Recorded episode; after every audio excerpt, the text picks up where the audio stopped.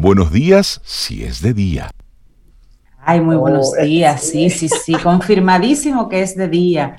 Muy buenos días, Rey Sober, Laura, y buenos días a ti, Camino al Sol Oyente. Feliz 8 de abril. Es increíble, ¿no? 8 de abril ya. Buenos días, Rey. Buenos días, Cintia, Laurilla y todos nuestros amigos Camino al Sol oyentes. Espero que estén bien hoy. Sí. Sí, sí, sí, bien. Después de darnos el show en la Cámara de Diputados, hacía mucho tiempo ah, que no veíamos unos ánimos tan caldeados. Eh, ¿Qué provocó? no, tú sabes que cuando no hay argumentos, pues el que habla más duro, el que se descalifica, exacto, entonces eso. ¿Pero dónde fue eso? En la, en la Cámara de En la Cámara de Diputados. En la, Cámara, de, Diputados, sí. En aquellos que están ahí para legislar por lo mejor para todo el, pueblo. Futuro. Eso, eso, eso. Entonces ahí, que tú eres corrupto, que no, que tú eres más que yo, que, tú eres, que tienes una banda, no, que yo, entonces por ahí se van. Banda. Sí, sí, sí. Pero se mencionó. Sí, pero es chévere dejarlo que hablen, porque así cuando los cuando las emociones se desbordan, es chévere. Tú estar escuchando, porque ahí cuando no se tiene filtro se dice todo lo que se tiene por dentro. Pero arrancamos nuestro programa Camino al Sol con buena vibra, con buen ánimo, con buena intención y proponiéndote desde temprano nuestro tema, disposición ante todo. Ay, sí, bueno, y fuera del aire teníamos esa, una anécdota ahí con, con Rey y un servicio de, de, envíos o de carga, no sé. De carga, de carga. Ahí hubo, él tuvo que hacer un coaching para lograr esa disposición. Disposición ante todo a él se lo enviaron, pero hubo que se va a aplicar carga. Un pequeño empujoncito ahí. Sí. es que eso es chévere, eso forma parte. No, eso te divierte, eso lo sabemos. La vida es mira, mira, la carita de felicidad que él tiene. claro, claro, claro. Es que la vida es experiencias. mira, la disposición, la disposición hace la diferencia en tantas cosas, porque hace que lo que ya tú ibas a hacer, lo hagas mejor, lo hagas más bonito, lo hagas más divertido para ti o agradable, si es que no lo es tanto. Y para las otras personas, cuando, cuando tú haces algo, aunque no lo hagas tan bien, la disposición la notan y la valoran en ti. Y ahí entonces la persona puede, mira, ya, ya no lo hizo bien, pero contrale, tuvo la intención, la buena disposición, vamos a enseñarle o vamos a remunerarle, o vamos a volverla a utilizar con, con, las habilidades que esa persona sí maneja. Entonces, la disposición realmente se nota. No es lo que tú dices, la disposición es lo que tú haces y demuestras. claro, lo que demuestras sobre todo. Y, esto, esto me recuerda, ayer leía en, en LinkedIn la carta de un, de un joven que tiene síndrome de Down. Sí, si la memoria no me, no me falla en este momento. Él tiene una condición especial. Y él hizo una carta manuscrita buscando empleo. Y él decía, yo tengo este síndrome, yo no aprendo tan rápido como los demás, pero tengo la disposición de aprender. Y entonces estaba pidiendo a alguien que lo quisiera contratar y él decía, me gustaría algo en el área de la animación, de la informática, soy bueno con los números, oh, pero, tengo una condición especial. Óyeme, Sobe Cintia, le llovieron las, solicitudes, las, ofertas. de empleo. Qué bueno. Y él se mostró primero honesto, es decir, tengo esta condición, pero tengo estas habilidades y yo quiero hacer esto. Mostró, ante todo, disposición. Sí, ¿no? Y una, y una actitud positiva ante su misma situación, no de derrota, cualquiera diría. Para nada, al contrario. Sino todo lo contrario. Qué, qué, qué linda. y él decía entonces al final, si me contratas, no te vas a arrepentir. Ay, qué lindo. Wow, qué bonito. Pero eso habla, eso habla de disposición. Y a veces lo que nos falta en la vida es eso. Hay personas que siempre tienen una mala suerte, entre comillas, que no encuentran esto, que, que las cosas no les salen como van, que siempre hay un fastidio. Entonces es momento de, si te sientes que estás en esa condición, detente un poco. ¿Cuál es la actitud? ¿Cuál es la energía que yo le estoy poniendo a cada cosa que hago? A cada cosa que digo? Es bueno a veces hacerse esa pregunta. Por eso creo que hoy es una, una buena decisión tomar este tema, la disposición ante todo. Queremos inyectarte con esa buena vibra y con esa buena energía desde temprano y conectarlo también con lo que es la actitud Camino al Sol para hoy. Claro que esa me gusta, sí, me encanta esa actitud. Mientras más natural o real, mejor. La autenticidad siempre, ante todo, en todos los sentidos. sí, y esa, y esa disposición natural, ¿no? Como que den cinco pasos al frente, o que ustedes cinco son voluntarios. Qué disposición tan natural. No, no, que de verdad. Hay una anécdota. Hay una anécdota. Mándeme la soga para enviarle 25 voluntarios más. Ay, Dios. Eso está en los libros de historia nuestra. Sí, ciertamente, ciertamente. suena muy duro, muy duro. Sí. Entonces, la soga. para mandarle 25 voluntarios. A mí me encanta la gente con, con la disposición de qué es lo que hay que hacer. Eso. Sí, sí, sí, sí. Y el dominicano en general lo tiene un poquito en el ADN. El dominicano en general es que íbamos a hacer eh, A, pero surgió B, no, no importa. Vamos Venga, ¿qué es lo que hay que hacer? Sí, sí. Y esa, esa actitud nos, nos permite, como decía Paulo en un momento, bueno, pues resolver. Y eso es una actitud que no la tienen todas las culturas. Aquellas que son muy estructuradas, que son muy eh, muy programadas, ¿no? Esa parte de, ok, esto fue lo que, esto es lo que está ocurriendo, pues bueno, vamos arriba con esto. Eso es una actitud, ahí entra la palabrita de moda, la resiliencia, la flexibilidad, el fluir, pero sí, todo eso es muy válido. Así es que hoy, disposición ante todo. Así arrancamos nuestro programa Camino al Sol en este hermosísimo día. No sin antes, Cintia Sobe, darle las gracias y mandarle un gran abrazo a nuestro buen amigo Pablo Maquini, quien en el día de ayer eh, nos hizo llegar su más reciente libro, El precio de vencer. Y él en este libro habla de qué fue lo que le pasó al Partido de la Liberación Dominicana, por qué perdieron las elecciones, cómo fue que se embriagaron de poder, qué fue lo que pasó ahí. Bueno, pues Pablo con, con esa forma tan, tan sutil y muy dura que tiene de Con esa pluma. Sí, con esa pluma, bueno, pues que nos encanta ese, ese bulevar con el que cada semana nos, nos deleita. Bueno, pues aquí está el nuevo libro de Pablo Maquini, El precio de vencer.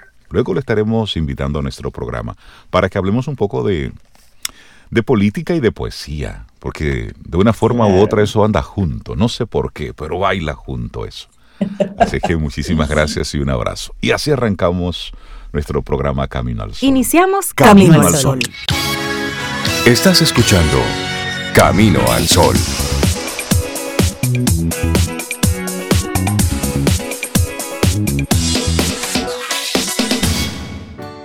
Laboratorio Patria Rivas presenta En Camino al Sol, la reflexión del día.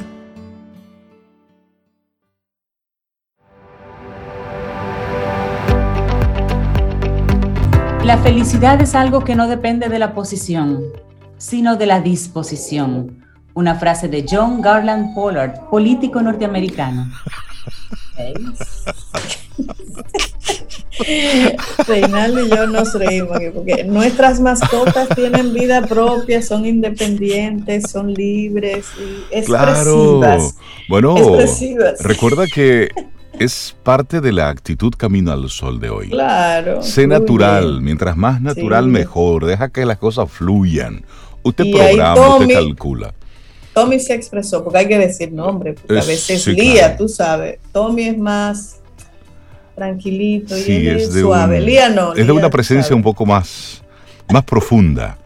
Lía un poco más jovial. Es, sí, es mucho más obvia, es más evidente. Hablemos de el circuito de la esperanza pero en esta ocasión el circuito de la esperanza de Martin Seligman, que lo hemos mencionado muchísimo en este programa, pero hablemos un poco de ese concepto del circuito de la esperanza en la que Martin Seligman hace referencia a esa capacidad que tenemos para convertir amenazas futuras en eventos controlables. Ah, me gusta eso. Bueno, y el circuito de la esperanza de Martin Seligman él es un psicólogo y escritor. Es el título de su libro que publicó en el año 2018 y se trata de un libro que constituye sus memorias y en el que habla de este nuevo concepto que le da un giro más a la indefensión aprendida. Y Seligman es considerado el fundador de la psicología positiva, una disciplina que intenta poner el foco de atención lejos de limitaciones, trastornos, acercándose de esta manera al bienestar psicológico y de la felicidad, las fortalezas y las virtudes humanas. Y eso es precisamente lo que vamos a conversar aquí en el día de hoy, de la indefensión aprendida, del nuevo concepto introducido por Martin Seligman en su nuevo libro y brevemente de cómo, cómo llega hasta él. Martin Seligman, ya lo habías mencionado, es un escritor, es un psicólogo nacido en el año 1942 en Albany, Nueva York. Es destacado en el ámbito de la psicología positiva. Una de sus aportaciones más relevantes al campo de la psicología fue el concepto de indefensión aprendida, que en un momento aquí lo conversamos también. Esto lo hizo junto a otra persona, un compañero, Steve Meyer. Con este concepto hacen referencia a la condición de una persona o de un animal que ha aprendido a comportarse de forma pasiva ante situaciones que ha clasificado como incontrolables, fuera de su control.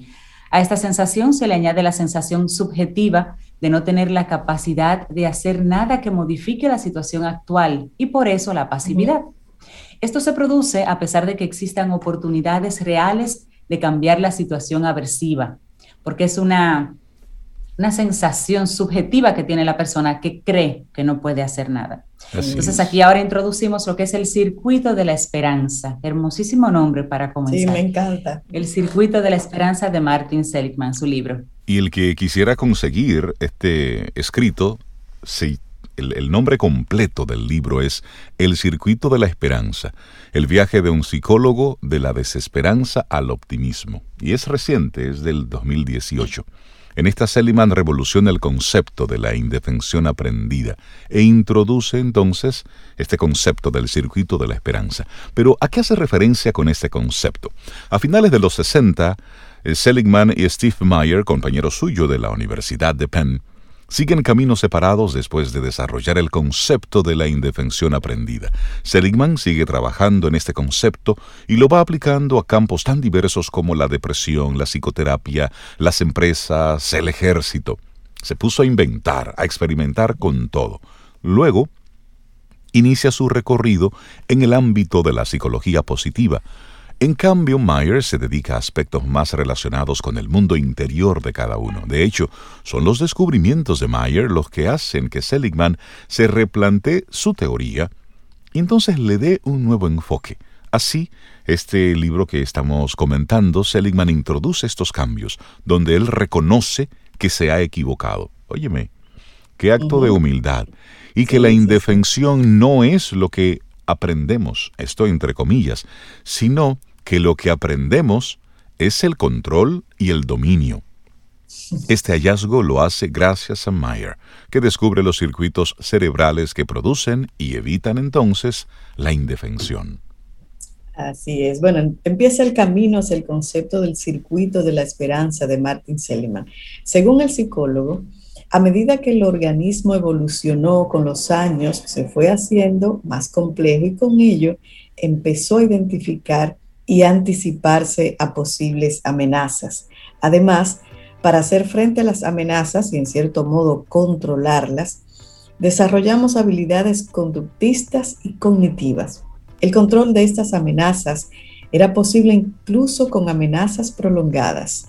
De esta forma, ante amenazas prolongadas, activamos ajustes de energía en el organismo. También activamos mecanismos de pasividad pero estos mecanismos se bloquean cuando activamos el control. Bueno, y el circuito de la esperanza es una estructura cerebral unida a la corteza prefrontal y que Seligman designa con las siglas NDR-CPFM. NDR-CPFM. Tal y como el propio Seligman afirma en su libro, se trata de una estructura de funcionamiento complejo de forma genérica y para entender un poquito el concepto podemos decir que ante acontecimientos negativos o amenazas prolongadas, el organismo actúa a través de la indefensión aprendida, lo que aumenta nuestros niveles de ansiedad. Sin embargo, nuestros procesos cerebrales nos ayudan a amortiguar esa pasividad que se activa por defecto. Y esto es lo que estaría en la base del circuito de la esperanza de Seligman, mm. ese proceso cerebral que amortigua esa pasividad. ¿Y cuál es su función? Bueno, así con este nuevo concepto, y luego de defender durante 50 años la indefensión aprendida, Seligman reconoce que la indefensión aprendida sería la respuesta por defecto de los mamíferos. Sin embargo, los seres humanos contamos con este nuevo circuito, que es el de la esperanza, a través del cual aprendemos a dominar, controlar y amortiguar las amenazas. De esta forma, a través del circuito podemos aprender, también podemos enseñar que las amenazas negativas futuras o los eventos negativos pueden llegar a ser controlables. Y eso entonces nos ayuda a protegernos de la indefensión, la pasividad y la ansiedad. Sí, bueno, en realidad el libro de Seligman va más allá del concepto del circuito de la esperanza brevemente explicado, y es que se trata de un libro sobre sus memorias. Considerado el fundador de la psicología positiva, Seligman, a través de su obra, nos acerca a su vida desde la infancia hasta el presente. Además, nos permite conocer todas las historias que se esconden detrás de sus investigaciones más importantes. Así que si queremos indagar más en este concepto que introduce Seligman y también conocer más de su vida, sus investigaciones y muchos datos interesantes sobre esa psicología positiva, vamos entonces, Rey, Cintia, amigos Caminos Oyentes, a leernos ese libro de, de Seligman. Sí, interesantísimo. Martin Seligman, que nos trae hoy lo que estamos compartiendo, el circuito de la esperanza de Martin Seligman, escrito en esta ocasión por una, una autora diferente en esta ocasión, Laura Ruiz Midhana, graduada en psicología de la Universidad de Barcelona. Laboratorio Patria Rivas presentó En Camino al Sol, la reflexión del día. Escuchas Camino al Sol por estación 97.7.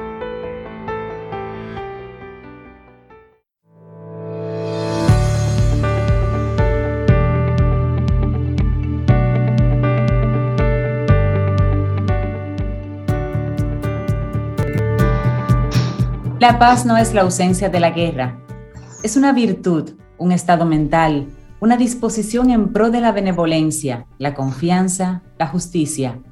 Una frase de Baruch Spinoza, filósofo neerlandés. Y contentos de recibir, de conversar nueva vez en esta semana con Richard Douglas, con su opinión personal mi opinión, la opinión aquí de Camino al Sol sobre el mundo del cine. Richard, buenos días, bienvenido, ¿cómo estás? Buenos días, ¿cómo están ustedes? Yo feliz y contento de poder estar con ustedes otra vez, eh, después de unas vacaciones que ustedes me dieron, de Semana Santa. Bueno, es que te notamos muy cansado la última vez, como estabas trabajando en películas y eso. Vamos a dejarte descansar. Y eso fue lo que hicimos la semana pasada. Mira que te ves más descansado ahora ya. Sí, gracias.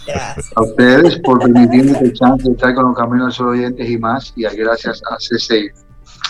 Hoy voy a recomendarles que traten de ver una producción dominicana. Se llama Hotel Copelia. Está en HBO, creo, creo, no es muy precisa la información, pero creo que la segunda película dominicana que va a la plataforma de HBO, la primera fue La maldición del padre Cardona, Félix Germán, Félix Germán, y ahora está Hotel Copelia de José María Cabral.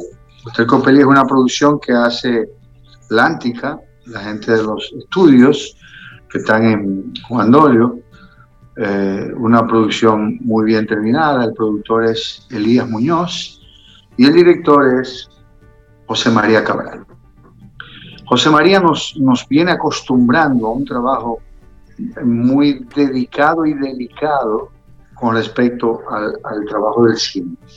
Eh, José María esta vez nos trae una, una, película de época, porque es recreada en, la, en el 1965, en tiempos de la revolución, que no fue revolución tal, sino una pequeña guerra civil dominicana, donde trataban de imponer retomar la constitución del profesor Juan Bosch, que fue derrocado del poder siete meses después de ganar en 1963.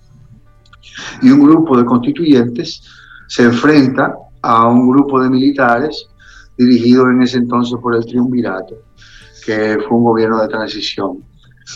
Y en esa época de 1965 se generan una serie de intereses eh, particulares en la, en la sociedad, en la ciudad, que aquí nunca se había visto una guerra civil con tanta fuerza, cuya fuerza se la da mayormente en la intervención norteamericana de 1965. Esta película de José María Cabral es una ficción. Importante decir que se apoya en la historia de la República Dominicana en la época de 1965, en la Revolución, pero es una ficción. Nada pasó como está dicho en la película, no hubo un, Hotel Copelia, no existieron esas mujeres, no existieron esos norteamericanos, no existieron esos soldados, pero él hace una recreación bastante digna de lo que él quiere contar, de su ficción. En esta ficción se, destacan algunos actores. Básicamente se destaca Lumi Lizardo, que es una actriz empírica muy buena, con un personaje muy, muy bien diseñado y muy bien dirigido, muy bien manejado. Eh, además de, de, de Lumi Lizardo, se destaca Ruth Alfonsina Emeterio. Es una mujer, actriz de teatro muy consagrada, profesora de la Escuela Nacional de Teatro, eh, con una gran trayectoria en su trabajo profesional como actriz de teatro. Pero está llegando a los cines, ha hecho algunas cosas, pero esta es una cosa muy importante que acaba de hacer Ruth Alfonsina Emeterio. Se destaca también Nacho Labogae eh, por su por su donaire, por su, por su condición natural de ser una mujer así como atractiva, como una mujer que te llama la atención en todo lo que hace. En esta película tiene una, una participación dramática. La gente la confunde porque es, se trata de un hotel de un, que dirige una matrona con unas prostitutas y estas muchachas hacen de prostitutas. Se confunde por el concepto ideológico dominicano con el tema de las prostitutas y parece que es una exhibición eh, de, desnudismo, una exhibición de, eso, de prostitución, y se confunde, pero el tema es muy dramático. Se destaca también en, esta, película un norteamericano que se llama eh, Nick Sorshi, él hace del comandante norteamericano, llamado Thompson en la película, y hace un, personaje bastante bien manejado, bastante digno, bastante bien eh, eh, caracterizado. También está una joven que se llama Cindy Lundy, es, ella hace una, una haitiana que se llama Marie, y hay un cubano que se llama Jazz Vilá, que hace de un travesti dentro de la película. Para mí, estas son las actuaciones más destacadas. En sentido general, yo pienso que es importante ver la película para poderse dar cuenta de cómo un actor puede desdoblarse para hacer creíble lo que está diciendo el discurso de la película. Y en el caso de José María Cabral, sencillamente felicitarlo por, por su atrevimiento, porque el, individuo se atreve a hacer cosas que nadie ha hecho. Eh, se atreve a exponer su criterio del, séptimo arte a su manera y, lo hace de manera perfecta. Gracias a ustedes por permitirme esta oportunidad de recomendar a la gente que el Copelia en la plataforma de HBO y el día 15 de este mes va a estar en los cines, en Caribbean Cinema, se empieza a exhibir en los cines porque ya se abrieron los cines. Eh, Hotel Copelia de José María Cabral excelentes actuaciones, brillantes actuaciones, buena dirección, buen manejo de la fotografía. No se la pierdan, por favor, denme su opinión después que la vean y gracias por permitirme este chance, tanto a ustedes como a CCN, de llegar a los caminos de los oyentes y más con esta recomendación. Buenísimo, Richard. y, la música que, vamos a compartir, háblanos un poquito de la música en la película. Mira, hay, hay un director musical en la película. Eh, eh, este director musical que se llama, eh, aquí dice, ah, lo buscamos ahorita. Jorge Magás. Ah, Jorge Magás. Él, él hace una creación musical y la adapta a la película. La película no tiene referencias musicales de la época. Esa, puede ser un tema de presupuesto, porque a veces eh, se te va de la mano manejar el presupuesto con canciones que ya están establecidas y pagar derechos de autor y pagar señor. Es un mundo muy complejo esa parte ahí. es un mundo un poco complejo. Supongo que este señor se agarró de eso y, y usó un recurso y utilizó temas que suenan como boleros, pero no son los boleros tradicionales. Si yo fuera a ponerle música, le pusiera una música de Olga Guilló, de Daniel Santos, de, de Marco Antonio Muñiz, de cualquier cantante que fue justamente producto de la época, y que en esa época, en los cabarets que existían en el país, sobre todo Herminia, se oía mucho ese tipo de música. Es más, de hecho, Daniel Santos vino a vivir a este país y se mudó donde Herminia. Ajá. Conocí ese dato. Ah, ese Richard que maneja información. Caramba. Richard, muchísimas gracias por esta recomendación que nos, que nos haces. Y escuchándote, pues eh, leo es, entre líneas cómo el cine dominicano ha ido madurando, cómo vamos creciendo poco a poco, cómo en lo particular, eh, José María, bueno, pues va mostrando su crecimiento como director, eso por un lado, pero también habla de la misma industria, habla de cómo poco a poco vamos viendo un, cine cada vez más maduro y el que esté disponible en una plataforma como HBO también es, una, es un espaldarazo a la misma industria y al trabajo que se ha estado haciendo en, todos estos años. Sí, y, y un llamado, Rey Richard, Cintia, a, nosotros mismos dominicanos, proteger el trabajo que están haciendo nuestros compueblanos. Así es. Le están pirateando la película a José María ya, y eso va en detrimento eh, de, todo lo que es esta industria dominicana. Así que vamos a respetar eso, vamos a, ir a los cines, vamos a pagar para que eh, eh, estos talentos puedan seguir creciendo. Claro que sí. Totalmente. Richard Douglas. Gracias a ustedes. Un gran abrazo. Gracias, Richard. Un abrazo. Vida. Música. Noticia. Entretenimiento. Camino al sol.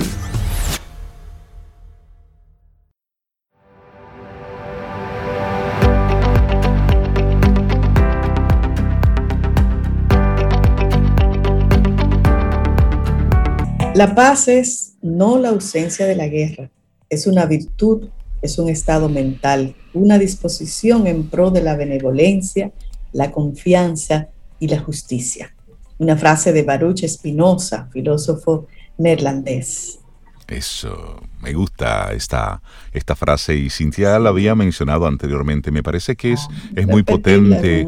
Sí, porque a veces nos quedamos como en esa actitud pasiva de evitar las confrontaciones. Y no, a veces hay que, hay que tener discusiones. A veces hay que confrontar con asertividad, con argumentos. Eso es con argumentos. No lo que, no el espectáculo ridículo y feo que vimos ayer en, en la Cámara de Diputados donde esa descalificación personal y todo eso, no, es así no, sino argumentos, es decir, debatir ideas.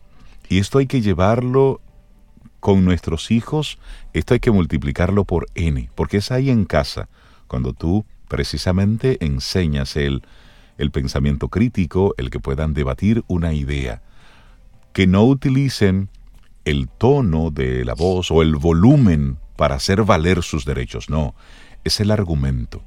Esa es la, fuerza está en el argumento. Y así lo hemos estado viendo en estos días con, el tema, por ejemplo, sobre de las tres causales, donde viene una persona del extranjero, experto en debate, porque sí, el debate usted se prepara para eso, y también hay una personalidad que está conectada con el debatir una idea de cómo tú poner incómodo al otro y luego utilizar la descalificación. Eh, eso es una estrategia. es genial en eso. ¿eh? sí.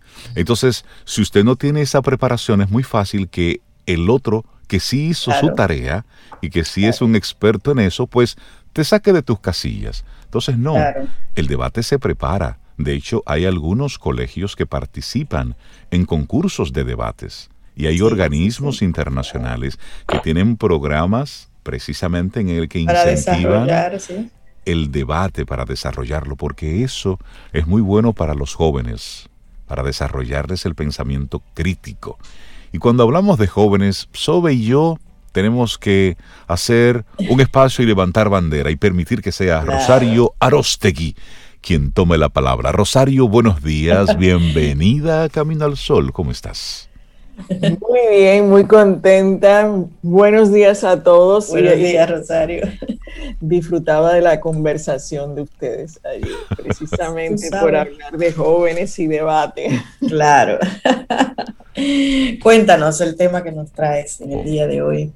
Pues yo quiero hablar de motivación. Ustedes mm. saben que eh, normalmente vengo a conversar en base como a las experiencias recientes que he tenido para traer un poco la voz de lo que escucho con los jóvenes. Eh, y he tenido la oportunidad de participar en varias charlas, eh, en una secuencia, una de ellas en IntecFest, bien interesante, ahora en plataforma tecnológica y demás. Te vi, te vi, Rosario, yo entré a una de las salas y yo te vi. Bueno, la verdad es que es una súper experiencia eh, el ver a, eh, todo ese movimiento y cómo se puede hacer y que podamos tener ese ambiente y que los jóvenes entran. Eh, a mí la verdad que me encanta tener poder tener mucho más interacción. Entonces, eso me hace falta. pero ahí vamos, vamos haciendo esa mezcla y procuramos que haya interacción de alguna manera. Y de ahí viene las preguntas que, que me llegan de, en, ese, en ese momento, pues el descubre tu pasión, cuál es tu motivación, y por eso vengo y conecto con esto. Porque hablamos de motivación y entonces vienen los padres y es que mi hijo no, no sabe, no le motiva nada, es que mi hijo no quiere estudiar, es que mi hijo no quiere, eh, no quiere, no quiere. Bien, la motivación, cuando hablamos de la motivación, a manera general, eh, primero que viene de esa palabra origen que habla de movimiento, o sea, de motivo, de motivo. O sea, el motivo tiene que ver con ponerte en movimiento, darte una razón para moverte. Entonces, eh, tenemos también dos tipos eh, de, de motivación, la motivación intrínseca y la motivación extrínseca. Entonces, ¿qué sucede? La motivación intrínseca es la que todos esperamos, que tú te muevas solo porque sí, porque quieres, porque viene de dentro de ti. Y esa es la ideal porque esa es la que se sostiene en el tiempo, porque no depende de un elemento exterior. Sin embargo, está la motivación extrínseca, que precisamente de cuando hablo de depende de un elemento exterior, es que hay algo allá afuera que me motiva a un comportamiento. Entonces, muy simple. Bueno, a mí no me gustan las mascarillas, pero ni modo. Hay algo allá afuera que me dice que me lo tengo que poner. Claro. Entonces, no es que yo quiera o no quiera. Claro, tú dices, bueno, pero allá afuera dicen que te la pongas y tú no te la pones. Entonces, ahí es donde nosotros podemos trabajar. Lo que sí podemos hacer, el que acompaña al joven, es crear las circunstancias externas para generar una razón en el joven para que se mueva. Entonces, cuando hablamos y podemos hablar de esto, en, me vienen ejemplos tanto con los jóvenes como cuando hablamos muchas veces aquí en el lugar de trabajo. Ah, no me gusta mi trabajo. Bueno, pero ¿qué haces? Pues invéntate algo externo que te ayude a.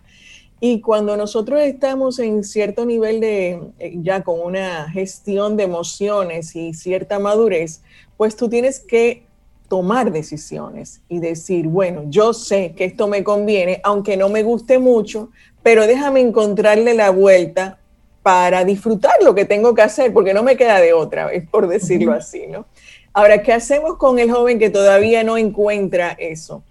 Pues nosotros que estamos fuera debemos de buscar eh, qué es lo que te puede motivar a ti y qué yo necesito crear como elemento externo para que yo pueda tener, o sea, crearte ese ambiente, esas condiciones para que tú encuentres tu razón. Y por eso eh, yo invito siempre a buscar cuál es tu verdadera razón, porque cuando tú encuentras tu razón, no importa lo que esté pasando allá afuera, tú vas a buscarlo. Y por eso en la educación lo que fuera, todo comienza con una pregunta. Cuando tú tienes motivación para encontrar la respuesta, dígase, ¿cómo funcionan los celulares? Ah, caramba, eh, yo no sé, pero me interesaría porque cuando yo entienda cómo funciona, tal vez puedo generar algo nuevo, ¿no? Entonces, eh, ¿cómo es que, yo voy a poder entrar a la universidad? Y, si yo lo que quiero es como, porque decimos ah, muy, eh, perdón, ahora se me fue la palabra que usamos para calificar a, que, a, la generación muy, muy frágil, muy, muy, pues que no es tanto, pero bueno. Entonces, ¿qué yo puedo, qué pregunta te puedo hacer? Que, por ejemplo, si tú quieres vivir eh, con muy, en muy buena calidad de vida y quieres generar el dinero sentado en tu casa, ¿se te ha ocurrido cómo tú lo puedes lograr? Por eso en otras ocasiones yo cambiemos la conversación. Cambiar la conversación es vamos a poner el centro en él, en el joven, en el otro. ¿Qué es lo que hay de bueno aquí? Esto es como cuando estás vendiendo un producto el producto no lo puedes vender en función de las características ni de lo bueno que a ti te parece que es. No es para ti. Tienes que convencer al otro de qué beneficios hay claro. que estudies para lograrlo. Entonces tienes que ser empático con el joven. ¿Cuál es su mundo? ¿Cuál es su momento? Eh, yo, recuerdo mucho una canción que decía, me enseñaron trigonometría y no sé qué cuánto, y, y Pitágoras y no sé qué hace con eso. ¿Con qué se come ¿Con qué se come Entonces, bueno, eh, no, probablemente el teorema como tal no, pero te ayuda a entender tal cosa que vas a aplicar. No te gustan mucho las matemáticas, pero te gusta el dinero, ¿verdad que sí? Ah, porque normalmente vamos por ahí. No te guste, no, no, a mí no me preocupa ganar mucho dinero. Yo quiero hacer algo que yo disfrute. Perfecto. ¿Y qué tipo de vida es el que te gusta? ¿Dónde tú quieres vivir? Entonces, ¿qué sucede? Este tipo de cuestionamiento es para ir llevando a cuál es tu razón, cuál es tu motivo, porque estoy segura que vas a encontrar algo, aunque sea y, comerte el chocolate que está a la esquina para irlo a comprar, por decir algo muy simple. Y ahí voy para hacerlo hoy como, vamos aquí como más rápido. ¿Qué puedo hacer yo? Bueno, primero cambia la conversación, busca eh, cuál es la motivación, ¿Cómo, qué le pregunto para saber qué le mueve a él. Recordemos que en, en las empresas tenemos algo que se llama el, la motivación o beneficios tipo cafetería que quiere decir, te muestro una serie de cosas porque lo que le motiva a uno no le motiva al otro. Bueno, pues Lo, que le motiva a tu hijo no le motiva a mi hijo. Entonces, no pretendas motivarlo con la misma herramienta porque no funciona. Eh, las notas para hablar del colegio le funcionan a unos sí y a otros no. Entonces, eh, pero ¿qué funciona? Ah, ¿te quieres ir a estudiar fuera y quieres una beca? Puede ser que a él le funcione por la beca, no por la nota, pero al otro le funciona porque quiere aprender. Entonces tienes que conocer a tu joven para saber qué le motiva. Y por otro lado, conectando más a lo que decía, de dónde vengo para hablar de motivación, cuando yo me encuentro con jóvenes que dicen, bueno, es que yo no sé si lo voy a lograr, es que yo no sé si eso va a ser bueno para mí. Entonces, ¿qué sucede? Motivación es movimiento hacia, pero también el movimiento a paralizarme es una motivación. ¿Qué me motiva? El miedo. El miedo me dice, te motiva a que te quedes quieto. El miedo. Ah.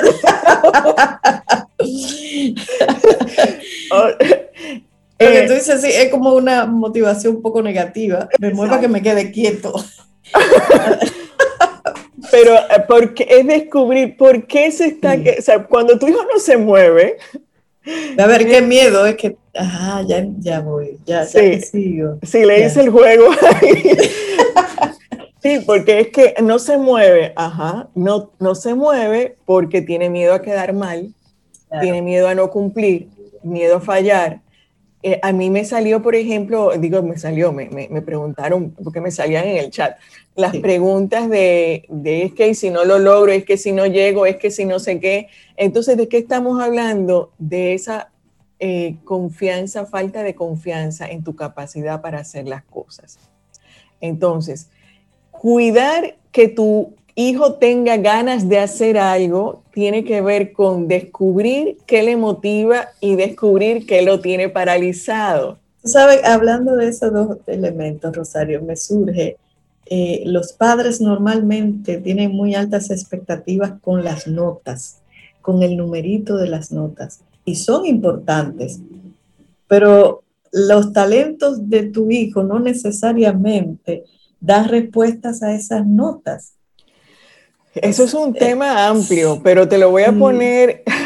Sí, perdón, perdón, termina. No, no, no, no, no. O sea, me quedé pensando en eso, que, que uno le pone esa carga tan fuerte en tráeme 100, tráeme 90, tráeme. Y oye, tal vez el muchacho o la muchacha sea de 80 en una cosa y de 100 en otra que tú no estás mirando. Totalmente. Yo eh, en ese tema, eh, en una versión corta traigo dos frases. Una, recuerda que la nota es relativa al sistema. Entonces, ¿qué quiere decir eso? Y bueno, y la otra tiene que ver con que hay, eh, elementos y talentos que no se miden con una nota. Entonces, vamos con la primera. Eh, te preocupa la nota de tu hijo, pero eh, fíjate que sacar 90 en el, por decirlo así, en el colegio A no es lo mismo que sacar 90 en el colegio B. Claro, totalmente. Igual que no es lo mismo eh, tipo comunidad, tipo país, porque cada quien, cada quien tiene su librito y así pasa con las escuelas y las mediciones. Y entonces, ¿a qué le prestan atención esa valoración? Entonces, por eso es tan importante en un inicio, cuando vas a elegir el colegio donde vas a poner a tu hijo, que revises, no todos los colegios son para todo el mundo. Totalmente. Entonces es una tarea que se hace igual, pasa con las universidades, exactamente igual. Claro, claro. Entonces, a veces es, para, quizás como en este espacio estamos hablándole a los padres, quizás es más fácil darte cuenta de que hay una frase que muy común dice, a veces el mejor empleado se convierte en el peor supervisor. ¿Por qué? Porque cada quien tiene su talento. Entonces no quiere decir, lo llevaste a un nivel de incompetencia. Y entonces eso se traduce en las notas. Ese no es su mundo, no es donde él fluye. Claro, siempre tenemos que retar para desarrollar esas habilidades que si no nos retan no salen. Pero tienes que tener y recuerda entonces los objetivos SMART, que quiere decir específico, medible, alcanzable y retador. Alcanzable y retador son las dos palabras claves aquí. Rétalo a que dé más, pero que sea alcanzable para él. Entonces, dentro de sus capacidades, para que de verdad los el reto sea motivador, porque de lo contrario tiene el efecto contrario, que se, se convierte en un efecto totalmente desmotivador. Eh, o sea, recientemente escuché una conversación, es que ahora mi hijo, están hablando de, hijos pequeños, que están pasando de esa etapa de enseñarle a leer y entrarlo en disciplina, y entonces el niño comienza con la rebeldía que ahora ya no me gusta el colegio. claro.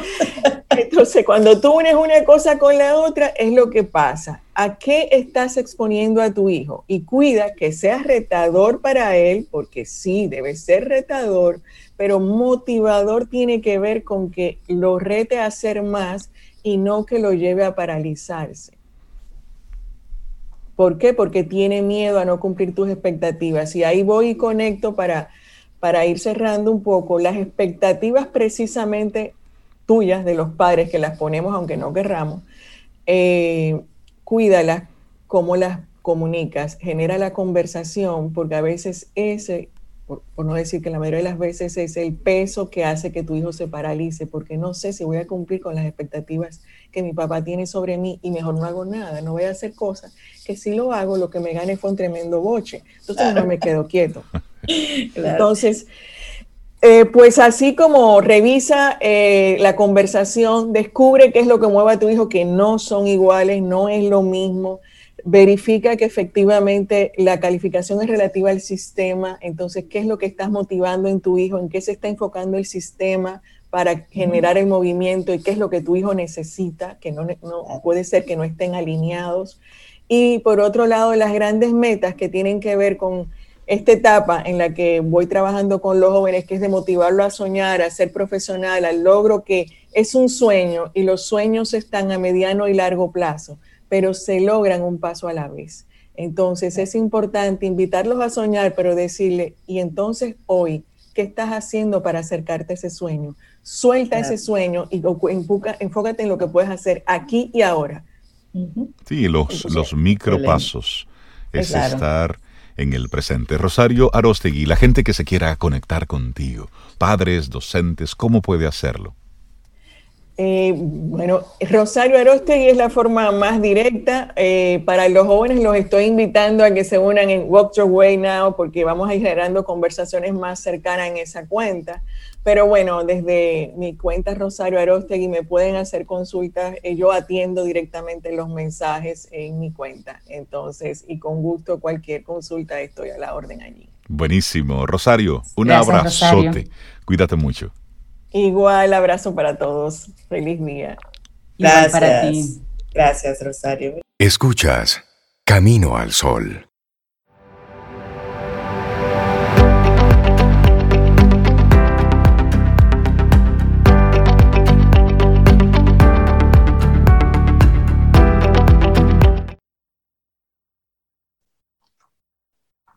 Los grandes cambios no suceden de inmediato, pero con esfuerzo incluso lo difícil se puede volver sencillo. Una frase de Bill Blackman. Y le damos los buenos días. Le doy la bienvenida a mi doctora, Aderina Maldonado. Ella es del Instituto Espaillat Cabral. Pero doctora, buenos días. Usted no tenía buenos ya los extrañaba, ya los extrañaba. Doctora, yo tengo que ir por allá porque Rey, mira, esta mañana yo quería leer un libro temprano y no veía, doctora, ya alcanzaron, yo, pero se me están perdiendo las, aún con los lentes pues. Y yo tengo que estrenarme también, ya con la doctora. Ya hago como que las cajitas, las cajitas de, de, medicina y de productos le están poniendo la letra más chiquita. Sí, sí, eso es lo que pasa. Sí, generalmente pasa eso y uno dice, hmm, como no puedo tengo que ir al oftalmólogo. Déjame ir a hablar con la doctora. Bueno, pues. Adelina, ella, es, oftalmóloga, pediatra, especialista en estrabismo y retinopatía de la prematuridad.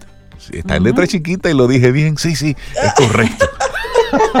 y vamos a hablar entonces precisamente del, del, del TEA y la oftalmología.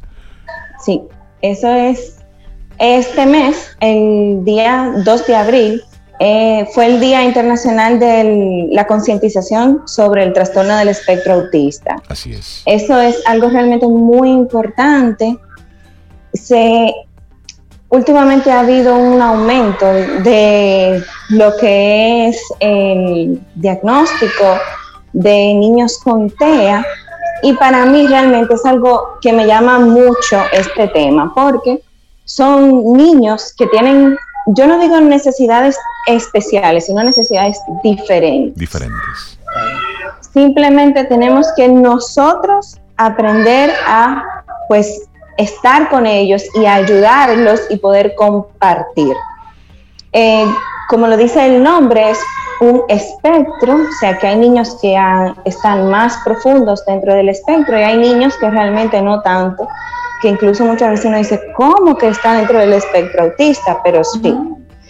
Y con relación a oftalmología, pues es realmente muy importante. Hay muchos estudios que ya se ha confirmado que alrededor de un 50% de los niños que están dentro del espectro autista, pues tienen alguna enfermedad ocular o alguna condición ocular. ¿Y cuáles son las, las principales enfermedades que pueden presentar niños con TEA? Generalmente defectos refractivos, o sea, falta de lentes. Okay. Por tanto, van a tener una mala visión. Eh, también presentan estrabismos o los ojitos que no están paralelos, sino que están desviados. Y presentan ambliopía, que es cuando una de las visiones de los ojitos no se desarrolla adecuadamente. Para nuestros amigos Camino al Sol oyentes, la doctora Aderina Maldonado, ella está en su consultorio Y sí, perdón. no, no, no, al contrario. al contrario, nosotros, Camino al Sol, entró a la consulta con la doctora Aderina, que está ahí en su consultorio, precisamente para hablar sobre, sobre este tema.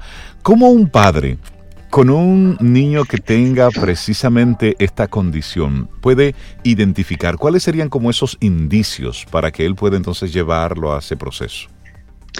Realmente todos deberían de pasar, todo niño debería de pasar por un oftalmólogo pediátrico, porque tenga o no eh, dificultad para el habla, que es una de las condiciones que tienen los niños con, con autismo, que tienen dificultad para el habla, eh, uno tiene medidas o técnicas para poderlos evaluar. Bien, entonces, ¿qué pasa?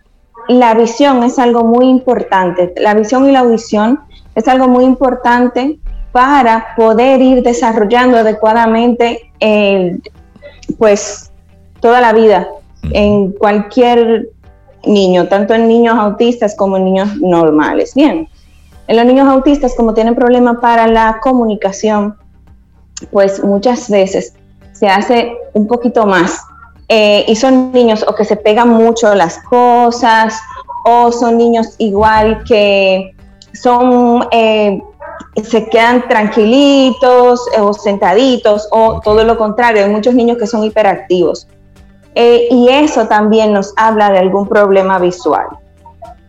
Entonces, como tenemos un niño que no es o no puede expresarse adecuadamente de yo veo mal o yo veo bien, realmente lo importante es llevarlo a una consulta porque una buena visión va a desencadenar que él tenga una mejor, un mejor desenvolvimiento en todas sus demás terapias. Y por tanto pueda eh, desarrollarse mejor.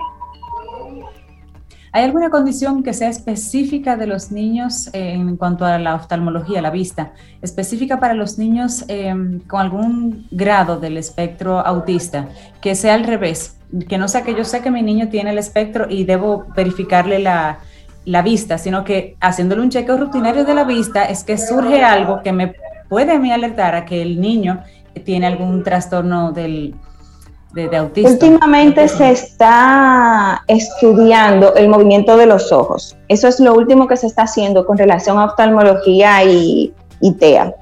Se ha visto que los niños con trastorno del espectro autista tienden a eh, fijarse específicamente o en objetos que son eh, geométricos, triángulos, cuadrados, círculos, ellos tienen cierta afección hacia eso y el movimiento ocular es diferente a eh, los niños que no están dentro del espectro.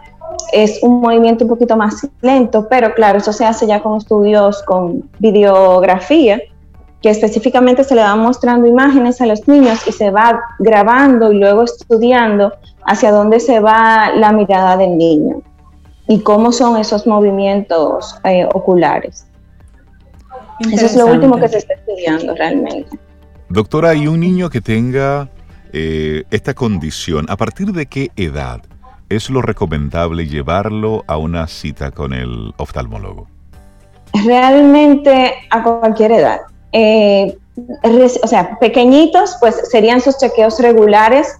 Igual al año de edad ya uno puede ir viendo si va a necesitar o no algún, algún lente y puede irse dando cuenta eh, por ciertas actitudes del niño si tendría rasgos o no. Eh, sobre todo los médicos que trabajamos con niños, pues hay ciertos rasgos que uno lo puede detectar, pero realmente quien termina haciendo el diagnóstico es un grupo, es un equipo médico, tanto el psicólogo, psiquiatras, el neurólogo, y pues es un equipo médico que puede ir eh, llevando al niño eh, junto con los padres durante el proceso. Excelente. Doctora Aderina Maldonado del Instituto Espaillat Cabral, muchísimas gracias por visibilizar este tema que es, que es tan delicado. Cuando hay un padre o una madre que tiene un niño con algún grado en el, en el espectro autista, pues son tantas cosas que deben ir eh, abordando que a lo mejor la parte oftalmológica se va dejando de lado. Y, y has dicho algo muy importante, si tiene una visión correcta, pues el proceso de adaptación, el proceso de, irse eh, formando, pues es mucho más, mucho más fácil. sí, tanto para el niño como para los eh, terapeutas es mucho más fácil y por tanto igual ayuda a la familia, a los padres. Exactamente. Claro que sí. Doctora, ¿y, ¿y, qué usted le va a dar a los amigos Camino a los Oyentes cuando lleguen al Instituto Espaillat Cabral y digan que le escuchó? Aquí. Un abrazo, ¿verdad que sí? No, un abrazo no. No, Pero con la no podemos dar abrazo todavía. Claro, con la distancia. Por cierto, doctora, mañana le, toca consulta al niño rey, Luis. Al niño, al niño rey. Uno de mis pacientitos preferidos. Doctora Adelina Maldonado. El niño grande, como digo yo. Del Instituto Espaillat Cabral. Muchísimas gracias por acompañarnos hoy. Hablamos sobre el TEA y la oftalmología. Un abrazo, doctora. Cuídese mucho. Un abrazo, doctora. Siempre a la orden. Bye, que tengan buen día. Usted también, Igual. Gusto en verles otra vez. Igualmente, igualmente.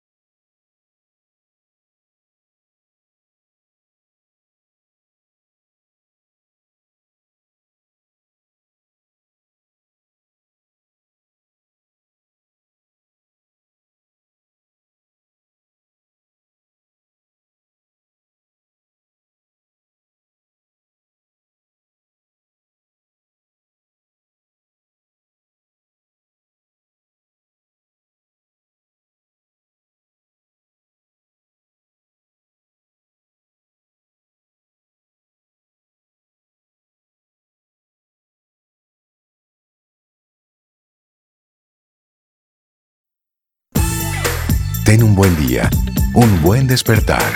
Hola. Esto es Camino al Sol. Camino al Sol.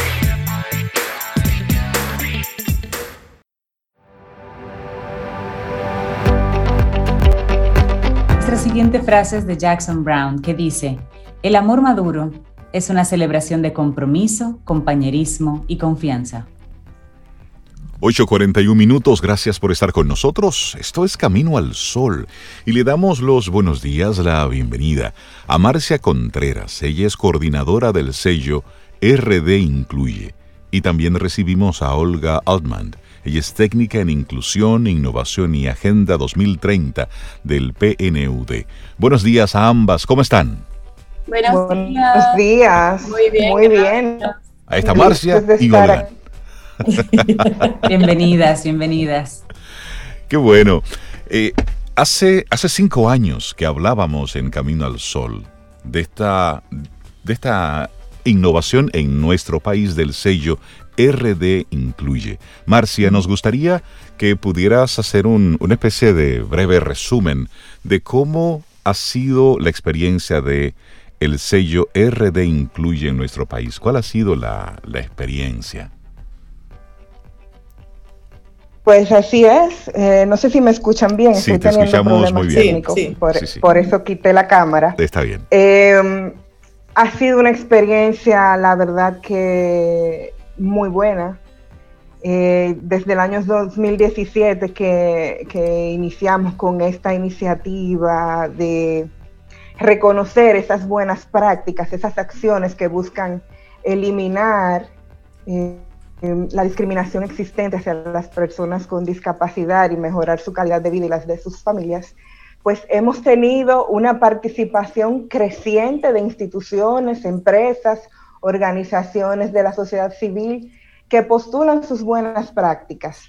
Em, solo para comentarles que iniciamos con 38 buenas prácticas en el año 2017 y hasta el momento hemos reconocido un total de 390 buenas prácticas. Esto ha sido de manera creciente, como les comentaba. En el 2017, 38 buenas prácticas, 80 ya en el 2018, que fueron reconocidas. En el 2019, 171 buenas prácticas. Y en el 2020, a pesar de la particularidad del año pasado con con el COVID, con esta situación eh, eh, sanitaria en que está inmerso el país, tuvimos, eh, reconocimos 101 buenas prácticas. yo creo que los números son bastante claros. Totalmente. Y, son evidencia de que sí se puede y de que República Dominicana está transitando hacia ser una sociedad cada vez más inclusiva. Óyeme, qué interesante y esas son muy buenas noticias. Olga, ¿a qué entiendes tú, obedece este crecimiento de las empresas y las buenas prácticas de la inclusión en nuestro país? Tú como experta en estos temas. Sí, realmente esto ha obedecido al fuerte compromiso que han adoptado tanto las entidades también como el gobierno en todo este tema del cumplimiento de la ley 5-13 de personas con discapacidad, también el cumplimiento de la Convención sobre los Derechos de las Personas con Discapacidad y el fuerte compromiso social que han desarrollado eh, las entidades en todo este tema de la promoción y el cumplimiento de los derechos de las personas con discapacidad. Esto realmente ha ido en aumento.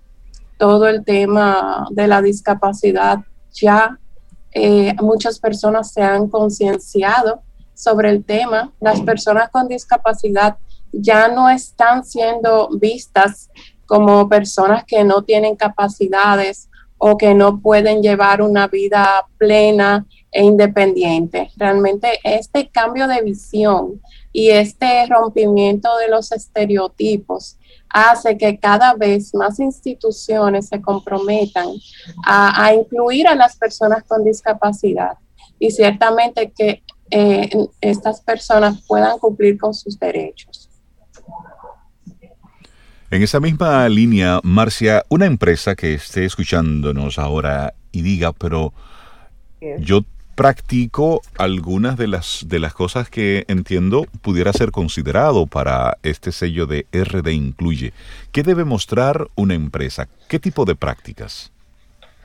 Bueno, las prácticas reconocidas con el sello RD Incluye deben estar enmarcadas en las siguientes, eh, en cualquiera de los siguientes ámbitos, sea accesibilidad universal, inclusión educativa, inclusión em, en el trabajo, justicia, sensibilización o concientización, puede ser también producción del conocimiento, puede justicia, puede salud, puede estar enmarcada en cualquiera de estas, de, pues de estos ámbitos.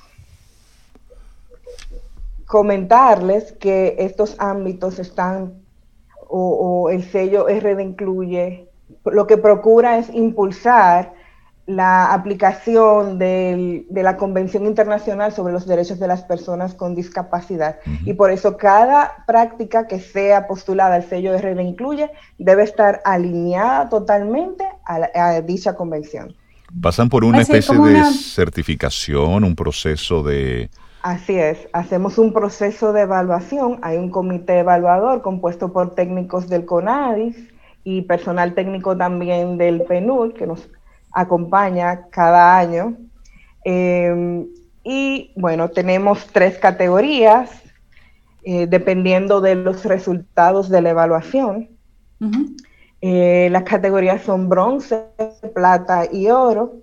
¿Y qué vamos a estar evaluando? Evaluamos los criterios de ética y de promoción de los derechos, de derechos humanos, em, la eficacia y replicabilidad de la acción, es decir, lo que queremos con las buenas prácticas es que estén institucionalizadas, que estén, deben de estar debidamente documentadas, deben ser, poder ser replicables eh, y que deben ser sostenibles en el tiempo. no estamos hablando de una acción puntual, estamos hablando de acciones que estén en cumplimiento o que estén enmarcadas del enfoque de derechos y que sean institucionalizadas, que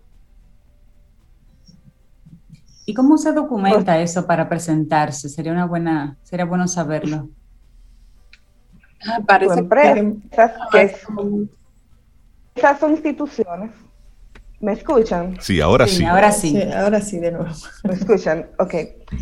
Les decía que las empresas, instituciones o organizaciones que deseen aplicar sus buenas prácticas deben completar un formulario donde hacemos, eh, requerimos información sobre cada uno de estos aspectos que les he mencionado, pero además deben adjuntar las evidencias pertinentes, sea mm. documentación, fotos, actas de reuniones, bueno, toda la documentación que sea necesaria debe estar debidamente, eh, todas las evidencias, perdón, deben de estar debidamente, debidamente eh, incluidas en esta, en esta aplicación, en cada una de las aplicaciones. Cada una de las prácticas, de las buenas prácticas, debe de ser postulada de manera individual. Ok.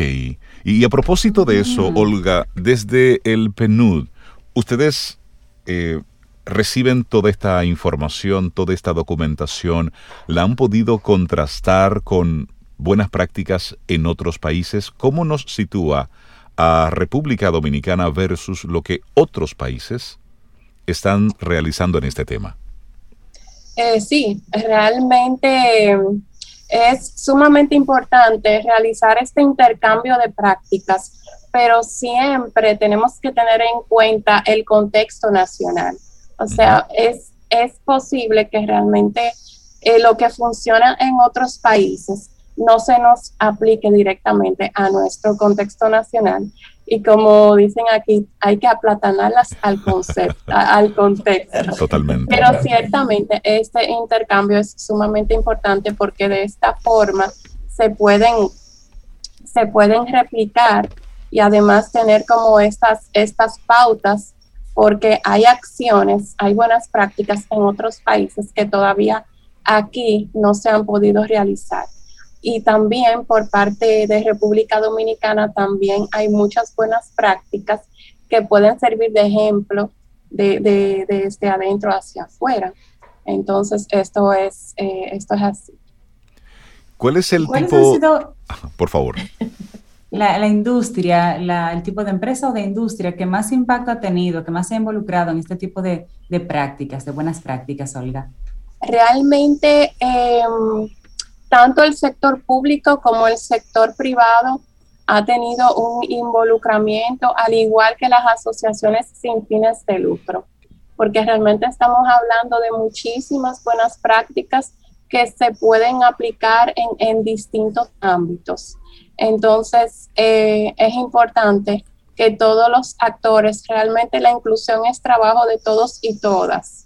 Y realmente es importante que todos los sectores puedan estar involucrados y desarrollen esas buenas prácticas. Y específicamente el sector privado juega un papel sumamente importante también en todo este tema de la inclusión, tanto laboral como, como, como en, otros, en otros ámbitos. Pero de manera general es de todos y todas. Finalmente, Marcia, ustedes tienen un tiempo eh, en el año en el que reciben solicitudes, ¿cuándo se cierra ese proceso y luego dan paso a la evaluación? Así es. Em, el plazo de postulación ya inició, inició el pasado 22 de marzo y culmina el 18 de julio. Así que están todas las empresas, instituciones, organizaciones, tienen tiempo para postular sus buenas prácticas. Y antes de irnos, quisiera informarles que toda la información referida al sello RD Incluye está en el portal del sello este portal es rdincluye.conadis.gov.do. Allí van a encontrar las bases del, sello, em, un instructivo y podrán postular sus buenas prácticas también a través del, del portal. De requerir cualquier información adicional, pues yo estoy en Conadis en toda la disposición de apoyarles. Buenísimo. Buenísimo. bueno, pues darle las gracias a Marcia Contreras, coordinadora del sello RD Incluye, y también agradecer a Olga Altman, técnica en inclusión, innovación y Agenda 2030 del PNUD, por acompañarnos en esta mañana. Muchísimas gracias. Lindo día ambas. A ustedes. Muchas gracias a ustedes. Buenas noches. Gracias. Bueno, y así nosotros vamos llegando al final de nuestro programa Camino al Sol correspondiente a este jueves, que estamos a 8 de abril, año 2021. Mañana viernes, si el universo sigue conspirando, si Cintia, Sobeida, Laura y yo estamos aquí, si funciona el internet, si todo va como ¿eh? chévere. Según lo planeado. Sí, sí, según lo planeado. Tendremos entonces un nuevo camino al sol. No sin antes recordarte cuál es el tema que queremos que en el día de hoy tú lo tengas integrado. Disposición ante todo, sí. Disposición, buena, buena disposición. Recuerda, hay una frase muy linda de Tony Robbins que también la podemos dejar hacia el final, que dice que el único límite a tu impacto es tu imaginación y tu compromiso. O sea, piensa y haz, y haz, y ponte en ello, con buena disposición. Eso. Y bueno, y mientras más natural o real, mejor. Que te salga naturalito. que venga conectado con la autenticidad. Normal. que tengamos un día precioso y esperamos que hayas disfrutado del contenido del día de hoy. Recuerda nuestras vías para mantenernos en contacto. Hola arroba caminoalsol.do. Visita nuestra web y amplía más de nuestro contenido. Caminoalsol.do. Hasta, una, próxima, edición. Y pásala bien.